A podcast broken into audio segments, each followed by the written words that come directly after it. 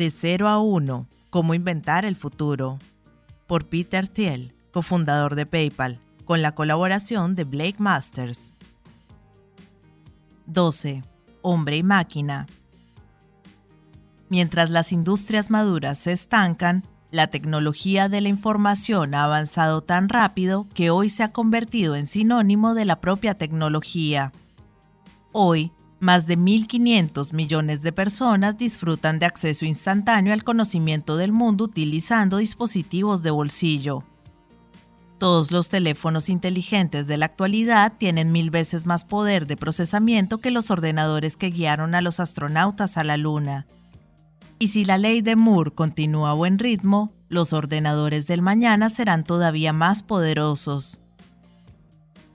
Los ordenadores ya tienen suficiente potencia para superar a las personas en actividades que antaño se atribuían únicamente al hombre. En 1997, el superordenador de IBM, Deep Blue, derrotó al campeón del mundo Gary Kasparov.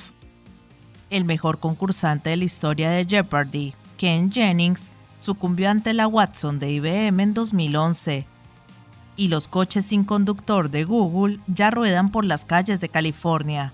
Dale Earnhardt Jr. no necesitaba sentirse amenazado por ellos, pero al guardián, en nombre de los millones de choferes y taxistas del mundo, le preocupaba que los coches sin conductor puedan impulsar la próxima ola de desempleo. Todo el mundo espera que los ordenadores hagan más en el futuro, tanto que algunos se preguntan, de aquí a 30 años, ¿quedará algo que la gente pueda hacer? El software se está comiendo el mundo, ha anunciado el capitalista de riesgo Mark Andreessen con tono resignado. Otro inversor, Andy Kessler, parece casi alegre cuando explica que la mejor manera de crear productividad es deshacerse de la gente. Forbes recoge una actitud más ansiosa cuando pregunta a sus lectores, serás reemplazado por una máquina. Sustitución frente a complementariedad. Hace 15 años, los trabajadores estadounidenses estaban preocupados por la competencia que suponían los sustitutos mexicanos más baratos. Y eso tenía sentido, porque en verdad los humanos pueden sustituirse unos por otros. Hoy la gente cree que puede escuchar de nuevo la mítica expresión de Ross sonido de succión gigante, pero esta vez aplicada a las granjas de servidores de Texas en lugar de a las fábricas explotadoras de Tijuana. Los estadounidenses tienen miedo de la tecnología del futuro a corto plazo porque la ven como la repetición de la globalización del pasado reciente. No obstante, las situaciones son radicalmente distintas. La gente compite por el empleo y por los recursos, los ordenadores no compiten por ninguna de las dos cosas. Globalización significa sustitución. Cuando Pirot advirtió de los peligros de la competencia extranjera, tanto George H.W. Bush como Bill Clinton predicaban el Evangelio del libre comercio, teniendo en cuenta que toda persona tiene una relativa fortaleza en un determinado trabajo Teóricamente, la economía maximiza la riqueza cuando las personas se especializan en función de sus ventajas y luego comercian entre sí. En la práctica, no está meridianamente claro que el libre comercio haya funcionado del todo bien, al menos para muchos trabajadores. Los beneficios del comercio son mayores cuando hay una gran discrepancia en la ventaja comparativa, sin embargo, la oferta global de trabajadores deseosos de hacer tareas repetitivas a cambio de un salario extremadamente bajo es enorme. La gente no solo compite para ofrecer trabajo, también demanda los mismos recursos. Mientras los consumidores estadounidenses se han beneficiado del acceso a juguetes y textiles baratos de China, han tenido que pagar precios más altos por la gasolina que ahora desean millones de automovilistas chinos. Ya como a la gente aletas de tiburón en Shanghái o tacos de pescado en San Diego, lo cierto es que todos necesitan comida y refugio. Y el deseo no se detiene con la subsistencia. La gente demandará cada vez más a medida que la globalización se perpetúe.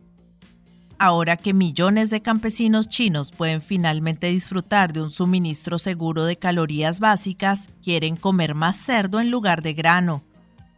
La convergencia del deseo es todavía más evidente en la cima. A todos los oligarcas les gusta el champán cristal, desde San Petersburgo hasta Pyongyang. Tecnología significa complementariedad. Ahora pensemos en la perspectiva de la competencia desde el punto de vista de los ordenadores en lugar de en la competencia de los trabajadores. En el lado de la oferta, los ordenadores difieren de las personas mucho más de lo que lo hacen dos personas entre sí. Hombres y máquinas son buenos en cosas radicalmente diferentes. La gente tiene intencionalidad, hacemos planes y tomamos decisiones en situaciones complicadas somos menos buenos a la hora de interpretar enormes cantidades de datos. Los ordenadores son exactamente lo contrario. Destacan por su eficiente procesamiento de datos, pero les cuesta hacer juicios básicos que a cualquier humano le resultan sencillos. Para entender la magnitud de esta divergencia, pensemos en otro de los proyectos de sustitución de humanos por ordenadores de Google. En 2012, uno de sus superordenadores fue noticia cuando, tras escanear 10 millones de miniaturas de los videos de YouTube, aprendió a identificar un gato con un 75% de precisión. Eso parece impresionante, hasta que recuerdas que un niño de 4 años puede hacerlo a la perfección. Cuando un ordenador barato puede batir a los matemáticos más renombrados en algunas tareas, pero ni siquiera una supercomputadora con 16.000 CPU puede derrotar a un niño en otras, podemos decir que los humanos y los ordenadores no son solo más o menos poderosos, sino que son categóricamente diferentes. Las marcadas diferencias entre el hombre y la máquina significan que los beneficios de trabajar con ordenadores son mucho más altos que los derivados de comerciar con otras personas. No comerciamos con ordenadores más de lo que comerciamos con ganado y lámparas. Y esa es la cuestión. Los ordenadores son herramientas, no rivales. Las diferencias son todavía más profundas en el lado de la demanda. A diferencia de la gente de países en proceso de industrialización, los ordenadores no anhelan comidas más lujosas o villas frente a la playa de Cap Ferrat. Todo cuanto necesitan es una cantidad mínima de electricidad que ni siquiera son capaces de reclamar. Cuando diseñamos la tecnología de un nuevo ordenador que nos ayude a resolver problemas, obtenemos todas las ventajas de la eficiencia de un socio comercial hiperespecializado sin tener que competir con él por los recursos. Bien entendida, la tecnología es el único camino que tenemos de escapar a la competencia en un mundo globalizador. Cuando los ordenadores devengan más y más poderosos, no serán los sustitutos de los humanos, serán complementos. Negocios complementarios. La complementariedad entre ordenadores y humanos no es solo un hecho a gran escala, también es el camino para construir una gran empresa. Llegué a entender eso a raíz de mi experiencia en PayPal.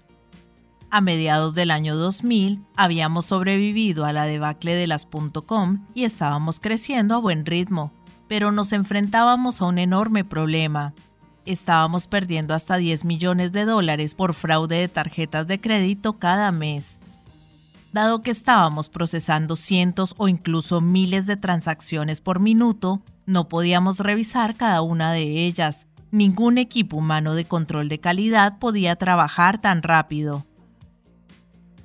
De modo que hicimos lo que cualquier grupo de ingenieros haría. Tratamos de automatizar una solución. Primero, Max Levchin reunió un equipo de matemáticos de élite para estudiar en detalle las transferencias fraudulentas Luego aplicamos lo que aprendimos y escribimos software que identificara automáticamente las transacciones falsas y las cancelara en tiempo real. Pero enseguida nos dimos cuenta de que este enfoque tampoco funcionaría. Al cabo de una o dos horas, los ladrones se percatarían y cambiarían sus tácticas. Estábamos tratando con un enemigo adaptable, y nuestro software no se podía adaptar para combatir los cambios. Las tácticas de adaptación de los defraudadores burlaban nuestros algoritmos de detección automática, pero descubrimos que no engañaban tan fácilmente a nuestros analistas humanos. De modo que Max y sus ingenieros reescribieron el software para conseguir un enfoque híbrido. El ordenador identificaría las transacciones más sospechosas en una interfaz de usuario diseñada a tal efecto, y los operadores humanos tomarían la decisión final sobre su legitimidad. Gracias a este sistema híbrido, lo llamamos Igor tras descubrir al defraudador ruso que se jactaba de que nunca seríamos capaces de detenerle. Obtuvimos nuestros primeros beneficios trimestrales en el primer trimestre de 2002, en contraposición a las pérdidas trimestrales de 29.3 millones del año anterior.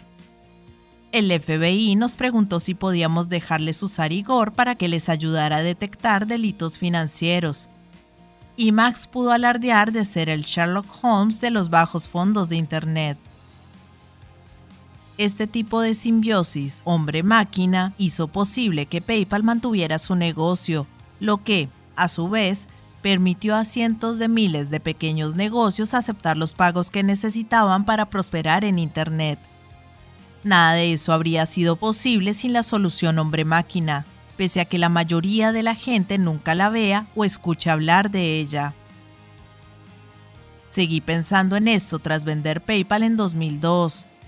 Si los humanos y los ordenadores juntos pueden conseguir resultados radicalmente mejores que los que cualquiera de los dos puede lograr por su cuenta, ¿qué otro negocio de valor podría construirse sobre este principio fundamental?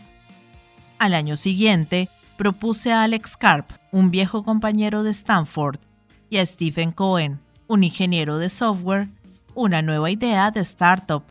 Usaríamos el enfoque híbrido humano-máquina del sistema de seguridad de PayPal para identificar redes terroristas y fraude financiero. Ya sabíamos que el FBI estaba interesado, y en 2004 fundamos Palantir, una compañía de software que ayuda a las personas a extraer ideas de distintas fuentes de información. La compañía está camino de facturar mil millones de dólares en 2014 y Forbes ha apodado al software de Palantir con el sobrenombre de la aplicación asesina por su rumoreada contribución en la localización de Osama Bin Laden. No tenemos detalles que podamos compartir de aquella operación, pero hoy podemos decir que ni los equipos humanos de inteligencia ni los ordenadores por sí solos podrán mantenernos a salvo. Las dos agencias más grandes de Estados Unidos adoptan enfoques opuestos. La Agencia Central de Inteligencia, CIA, está dirigida por espías que dan preferencia a los humanos. La Agencia de Seguridad Nacional, ASN, está dirigida por generales que dan prioridad a los ordenadores. Los analistas de la CIA tienen que sortear tanto ruido que resulta muy difícil identificar las amenazas más serias, los ordenadores de la ASN pueden procesar enormes cantidades de datos, pero las máquinas por sí solas no pueden determinar con autoridad si alguien está planeando un acto terrorista. Palantir pretende trascender estas tendencias contrapuestas. Su software analiza los datos que el gobierno le suministra, registros telefónicos de clérigos radicales en Yemen o cuentas bancarias vinculadas a una célula terrorista. Por ejemplo, e identifica las actividades sospechosas para que un analista experto las revise. Además de ayudar a encontrar terroristas, los analistas que utilizan el software de Palantir han sido capaces de detectar dónde colocaban los insurgentes artefactos explosivos improvisados en Afganistán, identificar casos de tráfico de información privilegiada, acabar con la red de pornografía infantil más grande del mundo, dar soporte a los Centros para el Control y Prevención de Enfermedades en la lucha contra los brotes de enfermedades transmitidas por alimentos y ahorrar, tanto a los bancos comerciales como al gobierno, cientos de millones de dólares anuales a través de la detección anticipada de fraude.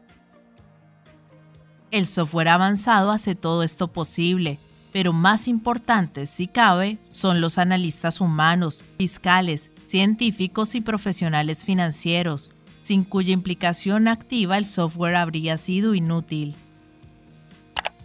Pensemos en lo que los profesionales hacen hoy en sus trabajos. Los abogados deben ser capaces de articular soluciones a problemas espinosos en modos distintos. El discurso cambia si hablas con el cliente, el abogado contrario o el juez. Los médicos necesitan cazar una comprensión clínica con la capacidad de comunicársela a pacientes no expertos. Y los buenos profesores no son solo expertos en sus disciplinas, también deben entender cómo adaptar sus instrucciones a los intereses y estilos de aprendizaje de cada individuo. Los ordenadores pueden ser capaces de hacer algunas de estas tareas, pero no las pueden combinar de manera efectiva. Una mejor tecnología en los campos del derecho, la medicina y la educación no reemplazará a los profesionales, les permitirá hacer mucho más. LinkedIn ha hecho exactamente esto con los técnicos de selección. Cuando LinkedIn se fundó en 2003, no encuestó a los técnicos de selección en busca de puntos débiles que necesitaran mejorarse para facilitarles el trabajo. Y tampoco intentaron escribir un software que directamente reemplazara a los técnicos de selección. La contratación de personas es en parte un trabajo detectivesco y en parte venta tienes que escrutar el currículum del candidato, evaluar sus motivaciones y su compatibilidad, y convencer a aquellos más prometedores de que se unan a ti. Reemplazar de un modo eficaz todas esas funciones con el uso de un ordenador sería imposible. En cambio, LinkedIn se propuso cambiar el modo en que se hacía la selección de personal. Hoy, más del 97% de los técnicos de selección utilizan LinkedIn y su potente funcionalidad de búsqueda y filtrado para proveer candidatos. Y la red también crea valor para los cientos de millones de profesionales que la utilizan para gestionar sus marcas personales. Si LinkedIn se hubiera limitado a intentar reemplazar a los técnicos de selección por tecnología, hoy no tendrían negocio la ideología de la ciencia informática. ¿Por qué a tanta gente se le escapa el poder de la complementariedad? Todo empieza en el colegio. Los ingenieros de software tienden a trabajar en proyectos que sustituyen los esfuerzos humanos porque están formados para hacer precisamente eso. Los académicos se construyen su reputación a través de la investigación especializada. Su meta fundamental es publicar artículos y publicar significa respetar los límites de una disciplina concreta. Para los científicos informáticos, eso se traduce en reducir las capacidades humanas a tareas especializadas que ordenadores programados al efecto pueden llegar a realizar mejor que las personas. Solo hay que fijarse en los campos de moda que hoy imperan en la ciencia informática, la misma expresión, aprendizaje automático, evoca imágenes de sustitución, y sus defensores parecen creer que los ordenadores pueden ser enseñados a realizar prácticamente cualquier tarea, siempre que les proporcionemos suficientes datos de entrenamiento. Cualquier usuario de Netflix o Amazon ha experimentado de primera mano los resultados del aprendizaje automático, Ambas compañías utilizan algoritmos para recomendar productos en función de tus vistas e historial de compras. Proporcionales más datos y sus recomendaciones serán todavía mejores. La herramienta traductor de Google funciona de la misma manera, ofreciendo traducciones aproximadas pero útiles a cualquiera de los 80 idiomas que maneja. No porque el software entienda el idioma, sino porque ha extraído patrones a través del análisis estadístico de un enorme corpus de texto. La otra expresión de moda que encarna una tendencia hacia la sustitución es el concepto Big Data. Las compañías de hoy tienen un hambre insaciable de datos, creyendo erróneamente que cuantos más datos, mayor valor se crea. Big Data equivale normalmente a datos mudos y absurdos, los ordenadores pueden encontrar patrones que eluden a los humanos, pero no saben cómo comparar patrones de distintas fuentes ni cómo interpretar comportamientos complejos. Las ideas procesables solo pueden provenir de un analista humano o del tipo de inteligencia artificial que solo existe en la ciencia ficción. Nos hemos dejado embelezar por los big data, cantidades ingentes de información debido a que seguimos viendo la tecnología como algo exótico. Nos dejamos impresionar por las pequeñas hazañas acometidas por los ordenadores, pero ignoramos los grandes logros de la complementariedad porque la contribución humana los hace menos sorprendentes. Los algoritmos de aprendizaje de los superordenadores Watson, Blue y los de cualquier otro mejor que aparezca en el futuro son interesantes. Pero las compañías más valiosas del futuro no se preguntarán qué problemas pueden resolver con los ordenadores por sí solos. En cambio, preguntarán cómo pueden los ordenadores ayudar a los humanos a resolver problemas más complejos. Ordenadores cada vez más inteligentes, amigos o enemigos. El futuro de la informática está necesariamente lleno de incógnitas. Se ha convertido en algo habitual ver robots antropomórficos cada vez más inteligentes como Siri y Watson como los precursores de lo que está por venir. Cuando los ordenadores puedan responder a todas nuestras preguntas, tal vez se pregunten por qué deberían seguir estando sometidos a nosotros. El lógico punto final a este pensamiento sustitucionista se llama Strong AI, Strong Artificial Intelligence. Ordenadores que eclipsan a los humanos en todas las dimensiones importantes. Por supuesto, los luditas están aterrorizados ante esta posibilidad. Incluso incomoda un poco a los futuristas. No está claro si la Strong AI salvaría a la humanidad o la dominaría se supone que la tecnología incrementa nuestro dominio sobre la naturaleza y reduce el rol del azar en nuestras vidas. De hecho, construir ordenadores más inteligentes que los humanos podría traer de vuelta el azar con una venganza. Strong AI es como un billete de lotería cósmica. Si ganamos, conseguimos la utopía. Si perdemos, Skynet acabará con nosotros el futuro del Strong AI. Pero incluso si Strong AI es una posibilidad real más que un misterio imponderable, no sucederá a corto plazo. La sustitución de humanos por ordenadores es una preocupación para el siglo XXII. El miedo indefinido a un futuro lejano no debería ser óbice para hacer planes definidos hoy. Los luditas afirman que no deberíamos construir ordenadores que algún día puedan reemplazar a la gente. Los futuristas enloquecidos argumentan que sí. Estas dos posturas son mutuamente excluyentes pero no exhaustivas. Hay espacio entre las dos para que gente cuerda pueda construir un mundo tremendamente mejor en décadas futuras. A medida que encontremos nuevas maneras de utilizar los ordenadores, estos no solo serán mejores en el tipo de cosas que las personas ya hacen, sino que nos ayudarán a hacer cosas que hoy nos resultan inimaginables.